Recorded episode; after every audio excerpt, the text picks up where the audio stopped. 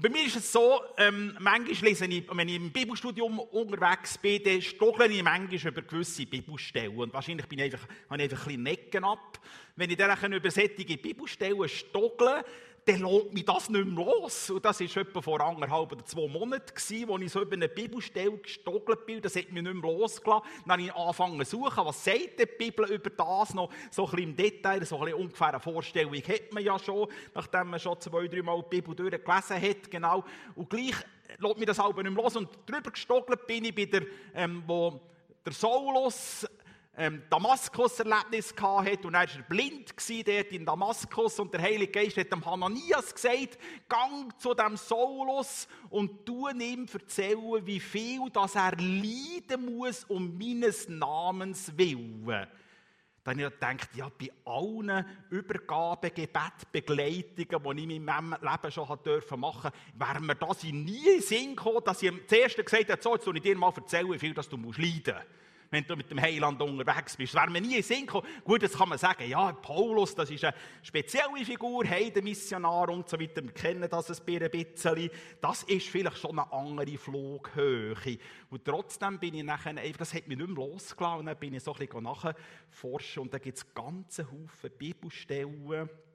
Römer 12, 13 hilft anderen Christen, die in Not geraten sind. Aha, aha, es gibt auch für Christen, die jetzt voll auf der Spur mit Jesus unterwegs sind, gibt es Lebensabschnitte, die von der Not prägt sind. Oder 1. Petrus 4,16. Wer aber als Christ leidet, Aha, es gibt ein Leiden auch für Menschen, die voll mit Jesus unterwegs sind, gar nichts falsch machen.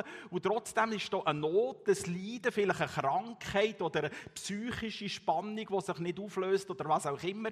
Das gibt es irgendwie. Natürlich, wir leben in einer Kulturprägung, heute, will hier nicht lang werden, sonst geht es in eine Vorlesung rein. Eine Kulturprägung, wo man heute das Leid eliminieren will. Das Leid ist nur Elend, aber wenn die Bibel sagt, Paulus im Römerbrief, ja, nein, Not bewirkt ähm, Geduld und Geduld Bewährung und Bewährung wiederum Hoffnung und die Hoffnung wird uns nicht enttäuschen, dann merken wir, aha, die biblische Botschaft ist doch schon auch, dass es auch in Notsituationen irgendwie etwas Gutes abzugewinnen gibt. Und das ist für uns einfach von unserer Kulturprägung einfach ganz weit, weit weg. Und das ist die Frage. Das ist die Frage, es ist auch eine Formel oder es ist eine These, die ich aufstelle heute Morgen. Wenn wir voll auf der Spur mit Jesus leben, ist es dann Wellness pur garantiert. Das heisst, alle Hindernisse werden auf die Seite geräumt, wir haben ein Leben im Sieg und wir gehen davon aus, dass wir alle Nöte, alle wird gelindert und wir erleben nur Heil und Fülle im Segen und wir werden reich und schön. Ja, es gibt so sättige Programme im christlichen Kuchen auch, weil das ähm, Wohlstandsevangelium und so weiter. Und genau, das ist für mich schon ganz klar, das möchte ich schon ganz am Anfang sehr betonen. Selbstverständlich gehen wir davon aus, dass Christus gesiegt hat. Amen. Und der Sieg ist wirklich nicht nur halbpatzig. Der Sieg ist so gewaltig, dass selbst der Tod besiegt ist. Selbstverständlich gehen wir davon aus, dass die neue Schöpfung angebrochen ist. Der, ähm, der Dave hat am letzten Sonntag eine geniale Predigt gehalten. Die müsst ihr unbedingt nachschauen oder nachhören, wie sie unterwegs von dem Alten ins Neue und irgendwie knüpft das ein bisschen an dort. Und natürlich, ich bin ganz mit dem Sammy. Wenn wir hier vorne stehen, wir beten für Heilung und Wiederherstellung, dann erwarten wir, dass das passiert. Amen. Und trotzdem gibt es doch Momente, wo wir merken, ja, Gott tut nicht. Was ist denn? Bin ich denn nicht auf der Spur? Bin ich neben Christus? Das sind die Fragen, die mich beschäftigt haben. Nehmen wir jetzt mal an, du wärst eine Person, hier innen oder über Livestream im Gottesdienst verbunden, eine Person, wo das Prädikat, die Auszeichnung vom Himmelreich hätte, das würde so tönen. Eine Person voll Glaubens und Heiligen Geistens und du tust Wunder und große Zeichen im ganzen Volk. Ja, du müsst jetzt nicht zeigen, wer wünscht sich das. Wir müssen nicht zeigen. Ihr werdet auch alle sagen, ja natürlich, die Person die sein, voll Glaubens, voll Heiliger Geist. Und überall, wo die herkommen, passieren Wunder und Zeichen und grosse Veränderungen. Gehen wir in den Bibeltext ein. Apostelgeschichte 6 ab Vers 8. Mit Gottes Kraft erfüllt, vollbrachte Stephanus große Wunder. Aber es gab auch Widerstand gegen ihn und Streitgespräche, besonders in der Synagoge der Freigelassenen. Und jetzt müssen wir uns probieren, irgendwie gedanklich in die Szene zu setzen. Das ist hochspannend. Und jetzt hört her, doch gegen die Weisheit und die Kraft des Heiligen Geistes konnten die Gegner nichts ausrichten. Halleluja! Da war wirklich ein Mann, eine Person, die voll auf der Spur mit Jesus gelebt hat. Die verstanden. Also da war eine Weisheit, eine himmlische Kraft, eine himmlische Gegenwart, dass all die, die irgendwie da wollen mit ihm, ja, keine Chance. Das darfst du auch verdienen. Wenn du das nächste Mal ein Gespräch hast, dass da eine himmlische Weisheit durch dich durchredet, wo du merkst, oh, das hätte jetzt alles besser nicht können sagen. Das ist jetzt also der Heilige Geist, der mir geholfen hat. Geht es weiter hier. Darum stifteten sie einige an, die verleumderische Reden gegen Stephanus führten, sodass das Volk aufgehetzt wurde. Was für eine gewaltige Logik. Was für ein Verrat, wo hier gemacht wird. Vor dem Hohen Rat brachten sie nun falsche Zeugen vor. Also das ist schon das Maximum. Die behaupteten, dass Stephanus sich abfällig über das Gesetz und den Tempel geäußert habe. Und jetzt müsst ihr halt hören, was dort steht. Alle waren jetzt ganz gespannt. Das muss knistert haben in diesem Sanhedrin, in diesem Hohen Rat. Wahrscheinlich hättest du eine Stecknadel fallen du hättest das gehört. Alle waren ganz gespannt, wie Stephanus sich verteidigen würde. Zu ihrem Erstaunen sie, dass sein Gesicht leuchtete wie das Gesicht eines Engels. Also dort wäre ich wie verrückt gern dabei gewesen. Das, also, das hat mich wahnsinnig fasziniert. Und jetzt kommt eine ganz lange Verteidigungsrede vom Stephanus. Die tun jetzt nicht lesen, es sind 53 Verse lang, aber in einer Klarheit vom Himmelreich geleitet und geführt, tut er dort aufzeigen, nein, nein, nicht ich bin der, der Gottes Lästerung macht, sondern ihr seid Eure Vorfahren haben nämlich schon immer Propheten verfolgt und gesteinigt. Jeremia, Klammer zu, Klammer auf und Klammer zu und so weiter. Und nicht ich bis, wo Jesus, wo der Christus ist, hat überliefert den Römer zur, zur Kreuzigung. Das seid auch dir gewesen. Also nicht ich bin der, der Gottes Lästerung macht, sondern dir seid wir lesen nachher weiter dort, Kapitel 7, Vers 54, als Stephanus das gesagt hatte, packten seine Zuhörer der Zorn. Da ist jetzt ganz Menschliches drin. Im Stephanus ganz Himmlisches, im Sanhedrin ganz Menschliches. Sie sind packt worden von dieser Wut. Stephanus aber vom Heiligen Geist erfüllt, blickte zum Himmel hinauf der sah dort die Herrlichkeit Gottes. Und er sah Jesus, der an Gottes rechter Seite stand. Ich sehe den Himmel offen stehen. Wow! Was für ein Mann, der hier wirklich ganz mit Christus unterwegs ist. Und ich sehe den Menschensohn, wie er zur rechten Seite Gottes steht, voll Empörung. Haben sie den jetzt gepackt, haben ihn rausgeschleift. Und dort die, die die Anklage gebracht haben, die haben die Kleider abgezogen und haben sie zur rechten Seite von einem Mann namens ähm, Saulus gelegt. Und dann haben sie ihn dort, während man ihn steinigte, betete Stephanus, Jesus treuer Herr, nimm meinen Geist auf zu dir. Er sank auf seine Knie und rief mit lauter Stimme, Herr, rechne ihnen diese Sünde nicht an. Da ist keine Empörung, kein Zorn, kein, da ist eine Fülle vom Himmelreich in dieser Person inne, wie ich sie auch nicht mehr könnte verstehen. Ist das noch ein bisschen gelungen, diese Szenerie zu bestehen? Das muss, bisschen, das muss ein bisschen aufleben mit uns zusammen. Nicht uns dem nachdenken. Jesus hat gesagt, voll auf der Spur, wer nicht mit mir ist, der ist gegen mich. Das kommt so krass in dieser Verurteilung mit dem Stephanus voll über. Die Botschaft von Jesus Christus, die Botschaft, dass der Himmel in die Welt gekommen ist, um uns Menschen aus unseren Irrwegen zu befreien, dass wir dürfen teilhaftig sein von dem Himmelreich. Die Botschaft, die konfrontiert die Botschaft tut reizen. Und zwar entweder zur Empörung, die Predigt vom Gekreuzigten ist den Juden eine Gotteslästerung und den Nationen ein völliger Unsinn, schreibt Paulus nachher im ersten Korintherbrief. Ich habe mich besinnt, etwa vor vier oder fünf Jahren war das. Dann bin ich noch zu Biel, war im Bieler Tegel. Online war so eine Umfrage um, ähm, um, um die Weihnachtszeit. Was haltet ihr von Jesus? Das habe ich interessant gefunden, was die Leute dort reingeschrieben haben. Und ein Eintrag ist mir ich, das habe ich nie mehr vergessen. Dort hat jemand geschrieben, ja, der blöde Brötli-Vermehrer, der kann mir gestohlen bleiben. Die Botschaft von Christus reizt. Entweder zur Empörung, ein völliger Unsinn, aber eben die, die sagen, nein, ich möchte eigentlich Teil werden von dieser gewaltigen Botschaft, dass der Himmel in die Welt bricht, dass wir dürfen autorisierte Königskinder sein, wie viele ihn aber aufnahmen, gehen gab er Macht, Vollmacht, Gottes Kinder zu heißen. Johannes 1, 12. Wow, es gibt irgendwie nicht ein neutrales Verhalten. Du kannst nicht sagen, es ist mir ein bisschen, sondern das reizt. Ein Malmen voll Glaubens, voll Heiligen Geistes, tat große Wunder und Zeichen unter dem Volk. Die Botschaft, wo der Stephanus durch sein Leben gelebt hat, hat provoziert. Das ist dann und das ist heute genauso.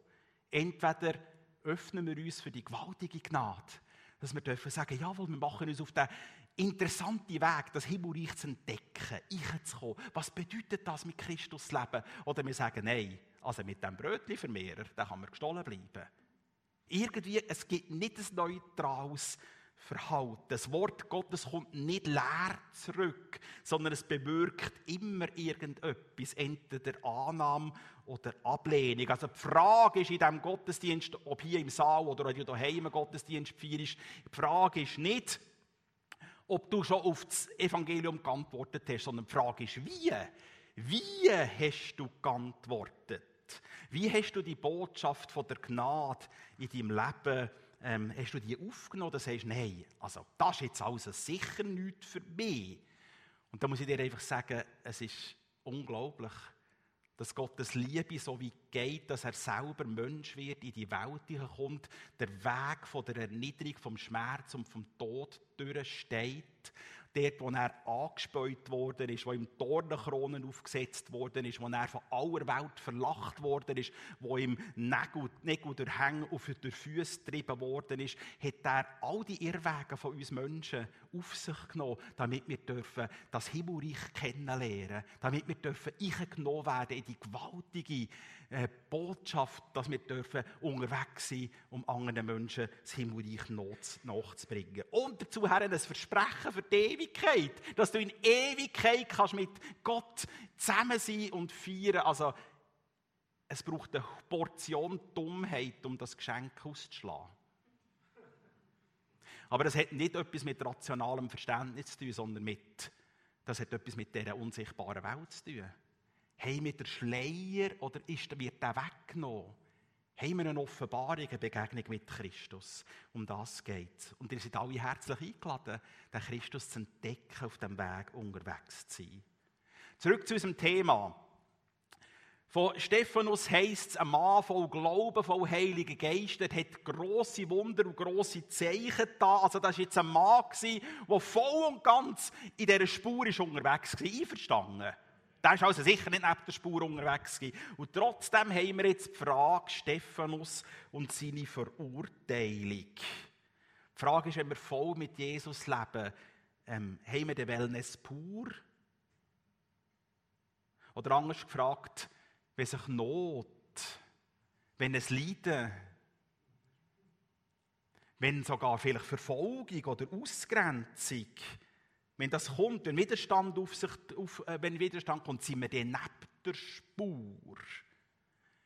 Wenn Paulus und ganze, die ganze Botschaft vom Mitleiden mit Christus redet, ja, was hat das mit uns heute zu tun in dieser humanistischen, westlichen Welt? Und gell, die lernen mich ein bisschen zum Fenster raus, wenn ich sage, ja, unser Verständnis über Nachfolge, wenn wir mit Jesus unterwegs sind, ist vielleicht doch eher Wellness prägt.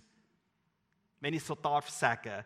So sagen wir doch, ja, wenn es sich richtig gut anfühlt, soll ich es Golferit machen? Ja, es fühlt sich gut an, dann mache ich es. Soll ich den Entscheid treffen? Ja, es ist auch richtig, es fühlt sich gut an, dann mache ich es. Ich hatte offene Türen, gehabt, darum war es dann der Weg gewesen, wo Gott mit mir gehen, oder wo Gott mir eine Tür aufgetan hat. Es hat mich begeistert. Freunde, es hat mich echt begeistert, unser Präsident Krieg und Schütz. Der hat hier der Orientierungs- oder Mitgliederversammlung hat erzählt von dieser neuen Bauerei, die wir machen wollen, oder wo wir dran sind, in Langnau, in unserem Standort. Und dort hat er gesagt, ja, was wir nachher angetroffen haben, waren nur verschlossene Türen. Da ist eine Tür zugegangen, da ist eine Tür zugegangen, da ist eine Tür zugegangen. Ja, jetzt könnte man doch einfach sagen, ja, also, alles verschlossene Tür, der will auch Gott nicht, dass wir bauen. Nein, nein. Da war eine innere Überzeugung vom Himmelreich, das ist der Weg. Und die verschlossene Tür ist jetzt nicht die Antwort, dass wir es nicht machen. Wir bleiben dran, wir beten, wir fahren weiter, wir tun weiter visionieren, wir glauben daran, dass irgendein Zeitpunkt kommt und wir merken, jetzt ist da wieder die Spur drauf. Das hat mich schon fasziniert. Hat sich gut angefühlt, die hochschwangere Maria mit dem Josef in einer Armutssituation, dass sie müssen von Nazareth nach Bethlehem gehen Ist das gut gewesen? Hätte ich gedacht, ja Halleluja, jetzt dürfen wir endlich einen Trip machen nach Bethlehem. Ja, auch nicht. Die werden gesagt haben, ja, so, der, der, der Kaiser da, der Augustus in Rom und der blöde Schisszensus, wenn ich es darf so sagen. Wegen dem müssen wir jetzt durch. Aber Gott sei Dank sehen er offene Türen gehabt, selbstverständlich. Fünf-Sterne-Hotel, Honeymoon Suite und die ganze Entbindungsstation war schon bereit für das Kind der zu geben. Nein, zu einer Tür. Sind die neben der Spur gewesen? Überhaupt nicht. Es ist nämlich erfüllte Prophetie, die in Micha vorausgesagt ist. Die waren voll auf der Spur. Gewesen sind Maria, Stephanus, Josef, all die verfolgten Christen, all die notleidenden Christen, sind die alle zusammen neben der Spur. Die Formel voll auf der Spur, gleich Wellness pur, die geht nicht auf. Zurück zum Stephanus. Weil sie nichts gefunden haben an ihm, da haben eben falsche Zeugen her müssen. Zu ihrem Erstaunen sahen sie, dass sein Gesicht leuchtete wie das Gesicht eines Engels. Der Kontrast, der Kontrast hätte das. Ich möchte mit euch einen Szenenwechsel machen.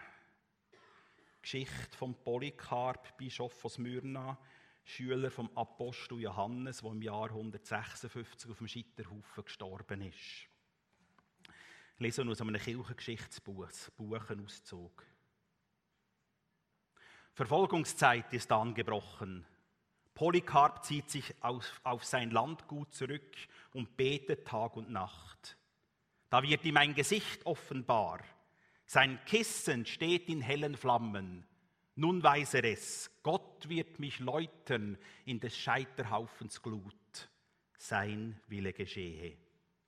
Bald schon steht Polycarp vor Statius Quadratus, dem Statthalter Roms. Der scheint ihm huldvoll gesinnt zu sein. Bedenke dein Alter. Schwöre beim Kaiser und lästere Christus, so lasse ich dich frei. Ruhig blickt ihn den Bischof an. 86 Jahre diene ich ihm und er hat mir nicht zuleide getan. Wie könnte ich meinen König, der mich selig macht, schmähen. Was zögerst du? Lass kommen, was du willst. Schon gellen Schreie, das ist der Lehrer Asiens, der, der Vater der Christen, ins Feuer mit ihm. Sie wollen ihn an einen Marterpfahl nageln, damit er sich in der Flammenqual nicht rühre. Lass das, so bittet er. Dann schaut er auf zum Himmel, betet zum letzten Mal das Herz voll Dank. Schon flattern die Flammen auf, doch oh Wunder, sie wagen nicht, sich Polycarp zu nahen. Gleich einem leuchtenden Gewölbe umhüllen sie ihn nur. Er selbst steht unversehrt. Da fasste die Schergen wilde Wut. Der Henker packt das Schwert und stößt es dem greisen Bischof ins Herz.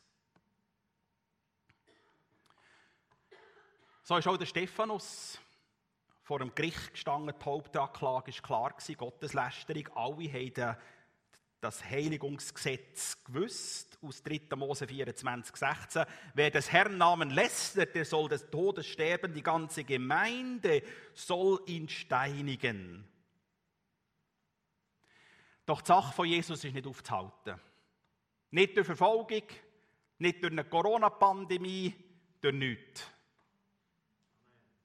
Das Blut der Märtyrer ist der Same der Kirche, so Tertullian am Ende vom 2. Jahrhundert. Das muss man schon verstehen. Der Text ist geschrieben worden in einer extrem blutigen Verfolgungszeit während dem römischen Imperium. Mit dem leben wir Gott sei Dank nicht, aber nur wir. Habt ihr gewusst, dass zwischen 150 und 200 Millionen Christen weltweit unter Verfolgung und Ausgrenzung und Repressionen leiden? Habt ihr das gewusst? 150 bis 200 Millionen Christen. Ihnen gilt das Wort in der Bergpredigt, wo für uns so schwierig zu verstehen ist. Glücklich zu preisen seid ihr, wenn man euch um meinetwillen beschimpft und verfolgt und euch zu Unrecht die schlimmsten Dinge nachsagt. Freut euch und jubelt, denn im Himmel wartet eine große Belohnung auf euch. Lasst uns noch darüber nachdenken in meinem letzten Teil. Ja, was heisst es denn? Was ist denn, wenn wir sagen, wenn wir voll mit Jesus unterwegs sind? Und Stephanus ist voll unterwegs gewesen, hat trotzdem Not erlitten. Und der Jeremia ist voll mit Jesus oder mit, mit, mit Gott unterwegs gewesen, hat trotzdem verrückte Sachen erlebt. Als ich gestern in der Vorbereitung war für diese Predigt, hatte ich den Eindruck, ich habe ein Bild. Gell, das ist immer so ein bisschen schwierig. Aber es ist wirklich irgendwie ein Bild gehabt. Die Frage ist ja, Menschen, die jetzt irgendwo in einer Herausforderung leben, in einer Notsituation, vielleicht ist es ein körperliches Leiden, das einfach nicht aufhört, obwohl man schon x-mal dafür gebetet hat. Der, ähm, Dave hat sich letzten Sonntag ein zum Fenster ausgelegt. Er hat auch ein körperliches Leiden, das man durch Gebet bis jetzt noch nicht eine Linderung hat dürfen erleben was nicht heisst, dass es nicht darf passieren und nachher kommen, natürlich. Aber vielleicht bist auch du eine Person, die jetzt in einer psychischen Notsituation drin steckt, seit Monaten, seit Jahren und eigentlich hat sich nicht wirklich viel verändert oder sonst irgendwo emotionale Anspannungen in deinem Leben und sei das jetzt am Arbeitsplatz oder im Familienverhältnis oder wo auch immer, du weisst es. Du weisst es und wenn du sagst, jawohl, ich gehöre eigentlich auch zu denen. Und ich hatte so einen Eindruck, so ein Bild, das ich gestern Vormittag gebetet habe für den Gottesdienst. Und zwar habe ich dich gesehen. Ich habe dich gesehen, wo du jetzt eben eine Person bist, die irgendwie nichts falsch macht sondern wie der Stephanus voll mit Jesus lebt. Nicht irgendwie neben der Spur, sondern voll auf der Spur richtig. Und trotzdem ist eine Herausforderung, es ist eine Not, es ist ein Leiden da. Und ich habe dich gesehen und du bist umkreist worden von Engeln. Und die Engel haben dir applaudiert. Und da habe ich, Jesus gefragt, was, was meinst du mit dem? Und ich hatte den Eindruck, dass Jesus mir gesagt hat, das applaudiert diesen Menschen, weil sie trotz Herausforderungen nicht am Glauben scheitern. Und wir kennen eine, Frau, Regina und ich, nicht von dieser Kirche, von einer anderen Kirche, die ist seit Jahren unendlich chronisch krank. Einfach eine Operation. Aber wenn du mit der zusammen bist, bist du ermutigend. Und einmal hat sie ein Zeugnis gegeben, schon ein Moment und am Schluss hat sie gesagt, ja, ich bin chronisch. Ich bin tatsächlich medizinisch chronisch hoffnungsvoll. Und das ist nicht gespielt. Das ist nicht einfach etwas, sondern das ist wirklich so. Wenn wir Menschen sind, die in Leiden sind, die voll auf der Spur leben, aber es gibt das Leiden und die Not ist da. Und das hört nicht auf. Und es gibt Fragen, die wir nicht beantworten können. Das gehört dazu. Über das müssen wir auch predigen, obwohl wir daran glauben, dass Jesus heilt. Natürlich. Das ist ja gar keine Frage. Das gibt es. Und ich habe den Eindruck, das Himmelreich applaudiert dir heute. Einfach, dass du sagst, jawohl, ich halte fest. Komme, was wolle. Wir denken, vielleicht können wir das einfach, du weißt es jetzt, über Livestream im Gottesdienst oder hier, du weißt es, ich bin so eine Person, der Heilige Geist hat es dir gerade gesagt, jawohl, das bin jetzt ich. Und vielleicht können wir das einfach jetzt mit den Engeln mitmachen. Wir applaudieren euch. Wir applaudieren euch. Halleluja. Wir applaudieren euch mit dem Himmelreich, dass ihr dranbleibt. Die Not ist nicht das Erste. Natürlich, die nimmt einen Haufen Raum ein, das ist gar keine Frage. Aber unser Blick ist auf Christus gerichtet. Ja, was nehmen wir all diesen Menschen, die in Not sind, Stephanus, Polycarp und so weiter? Wir haben ein Erstes. Wir haben ein Erstes, Freunde, wir leben Gott sei Dank nicht in, einer, in einem Land, wo Verfolgungs, Christenverfolgung ist.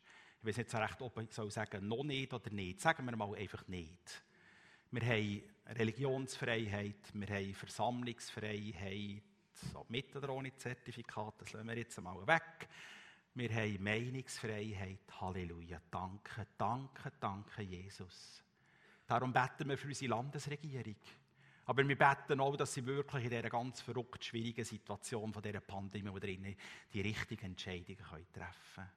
Und irgendwie, das ist mir einfach noch so auf dem Herz gewesen, so eine, ja, eine Last oder ein Schmerz als einer der Pastors hier von dieser wunderbaren Kirche Freunde, Freunde, ich, ich, bin nicht erst seit 14 Tagen im pastoralen Dienst. Das sind schon Jahre, Jahrzehnte, sind da schon durchgegangen. Aber so eine Herausforderung, dass so ein Spaltungspotenzial in eine Kirche hineinkommt, wie das jetzt kommt mit Zertifikat und Corona, impfen oder nicht impfen, das habe ich noch nie erlebt. Freunde, lassen wir es nicht zu. Und das sage ich in der Autorität vom Himmelreich. Freunde, lassen wir es nicht zu, dass ein Zertifikat, eine Impfung oder eine Corona uns irgendwie auseinanderspaltet. Lassen wir das nicht zu. Wir lassen es einfach nicht zu, Freunde.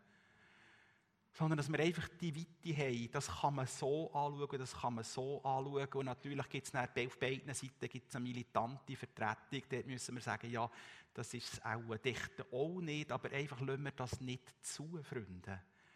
Schaut, und der Hauptfokus ist nicht Zertifikat, ist nicht Impfen, ist nicht, sondern wir, wir richten unseren Blick auf zu Christus. Unseren Blick auf zu Christus. Und das soll uns einen. Also wenn die Kirche eine Antwort hat in Fragen von den herausfordernden Zeiten, wie wir jetzt drinnen stecken, ja, der jetzt, ja, wenn der sonst, jetzt, jetzt haben die Leute Fragen, und wir können ihnen den Weg zum Himmelreich aufschließen. Hey, das können wir. Weil die Autorität vom Himmelreich in uns innen ist. Und zwar ganz egal, ob du jetzt ein Leiden hast in deinem Leben oder nicht. Du bist ein Mensch, der das kann. Das bewegt mein Herz, Freunde. Ich hoffe, ihr merkt das. Es bewegt mein Herz. So, ich muss weiter. Der Mut vom Stephanus, der beschämt mich aber auch. Weil ich einfach manchmal schon Zurückhaltung in mir entdecke. Klar, ich weiss, ihr seid alle nicht so, ihr habt immer Vollgas Evangelium auf dem Herzen. Ja, bei mir ist das einfach, ich bin noch nicht ganz so fit wie dir. Aber Gott sei Dank, der Herr ist auch mir gnädig. Einfach die Zurückhaltung entdecke ich manchmal in mir. Dann schaut wir heute, nehmen wir heute noch das Abendmahl. Und vielleicht ist es einfach der Moment, wo du sagst, jawohl, ich tue, ich tue Buß. Ich tue Buß und ich sage, in meinem ersten Gespräch war Zertifikat Impfen und Corona, das wollte ich nicht mehr. In meinem ersten Gespräch soll etwas von diesem Himmelreich durch mich durchscheinen. Und ich tue Buß. Ich will das einfach wieder mir ganz neu von diesem himmlischen Himmelreich erfüllen. Und vielleicht auch, es tut mir leid, dort, wo ich Zurückhaltung hatte, und schenke mir etwas von einem Mut, von einem Stephanus. Für das ist das Abendmahl da. Freunde, nützen wir das. Nützen wir das. Das Zweite. Jetzt geht es um die, die eben wirklich in diesen persönlichen Notsituationen leben, wo es jetzt gerade noch nicht eine Wendung gegeben hat. Wir kennen Christus als der, der mit uns gelitten hat. Weil er alles durchgelitten hat, bis zum Hungerstachen dort, in den dunkelsten Tod, in die schlimmste Märtyrer, Verbrecher, Tod, Folter. Er hat das alles durchgelitten. Darum weiss er um dich, er kennt dich. Und er ist der Immanuel, dem Gott mit uns, der mit dir drinnen ist, jetzt in diesen Momente oder Wochen oder Jahre, wo du sagst, jawohl, da ist ein Schatten auf meinem Leben, der noch nicht weg ist. Aber wisst ihr was? Wir kennen Christus auch als, als der, der verstanden ist. Als der, der lebt von Ewigkeit zu Ewigkeit. Als der, der den Tod endgültig besiegt hat. Und darum haben wir eine unglaubliche Zukunftshoffnung, eine Perspektive, dass Gott schon heute eingreifen könnte, lindern, heilen oder mir Möglichkeit gibt, dass ich trotzdem in dieser Notsituation ein Zeugnis darf für Christus sein und mit überaus darf ich wissen, ich darf heimgehen. Eines dürfen wir heimgehen. Wenn Christus nicht umkommt, das ist auch recht, das könnt ihr von meinen Wegen auch machen. Solange er es nicht macht, dürfen wir wissen, eines dürfen wir heimgehen. Wie wunderbar ist, dass, dass wir als Kind vom Licht, Kinder vom Tag dürfen leben, in dieser Zeit, in wo die Welt so unendlich viel Hoffnung braucht. Wir sind zum Segnen berufen, Freunde. Zum Segnen sind wir berufen. Wie großartig ist das? Und vielleicht ist es heute einfach auch der Zeit, dass du sagst, ja, ich möchte auch für die Leute beten, die in Not sind. Mit ihnen einen Weg gehen. Vielleicht für die verfolgte Kirche oder was auch immer. Im Abendmahl darfst du es festmachen. Und das Dritte und das Letzte ist, die Bibel sagt, denn alles, was aus Gott geboren ist, überwindet die Welt. Und unser Glaube ist der Sieg, der die Welt überwunden hat. Amen. Die Lobpreiser dürfen vorkommen. Jawohl. Jesus hat alle Macht im Himmel und auf Erden. Wie großartig ist das? Und darum dürfen wir auch das Abendmahl feiern. Und ich weiss, in der pfingstlichen Dogmatik, noch ganz kurz schnell ähm, Einschub vom theologischen Unterricht, in der pfingstlichen Dogmatik ist das Abendmahl nur ein Erinnerungsmahl. Aber da halte ich es mit den alten reformatorischen Dogmatikern. Die haben gesagt, das Abendmahl ist nicht nur ein Erinnerungsmahl, es ist auch ein prophetisches Mahl. Denn so oft ihr zusammenkommt und das esset und trinket, verkündigt ihr den Tod des Herrn, bis er kommt. Wir schauen vorne. Das Abendmahl schaut auch vorne. Eine prophetische Ausrichtung. Und auch interessant, auch die alten Dogmatiker. Verkündigen wir den Tod des Herrn. Ja, wir nehmen so leislich ein.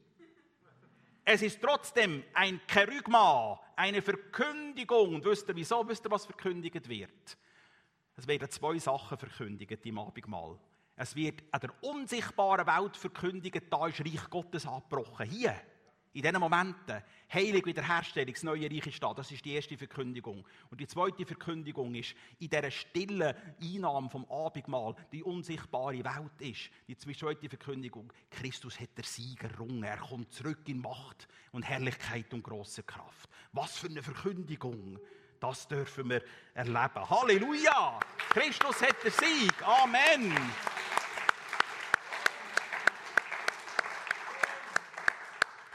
Und so dürfen wir mit dem Psalmdichter einstimmen. Der Herr ist meine Macht und mein Lied und er ist mein Heil.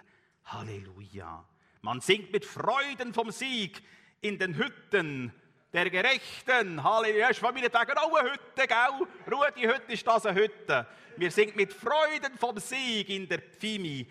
Da sind die Gerechten, nicht weil wir gut sind, sondern weil wir gerecht gesprochen sind durch Christus. Halleluja. Die Rechte des Herrn behält den Sieg. Die Rechte des Herrn ist erhöht. Die Rechte des Herrn behält den Sieg. Oder so wie es vor 170 Jahren Johann Christoph Blumhardt, Gemeinde Jesu Christi, singen gelernt hat. Dass Jesus siegt, bleibt ewig ausgemacht. Sein wird die ganze Welt. Ja, Jesus siegt. Halleluja.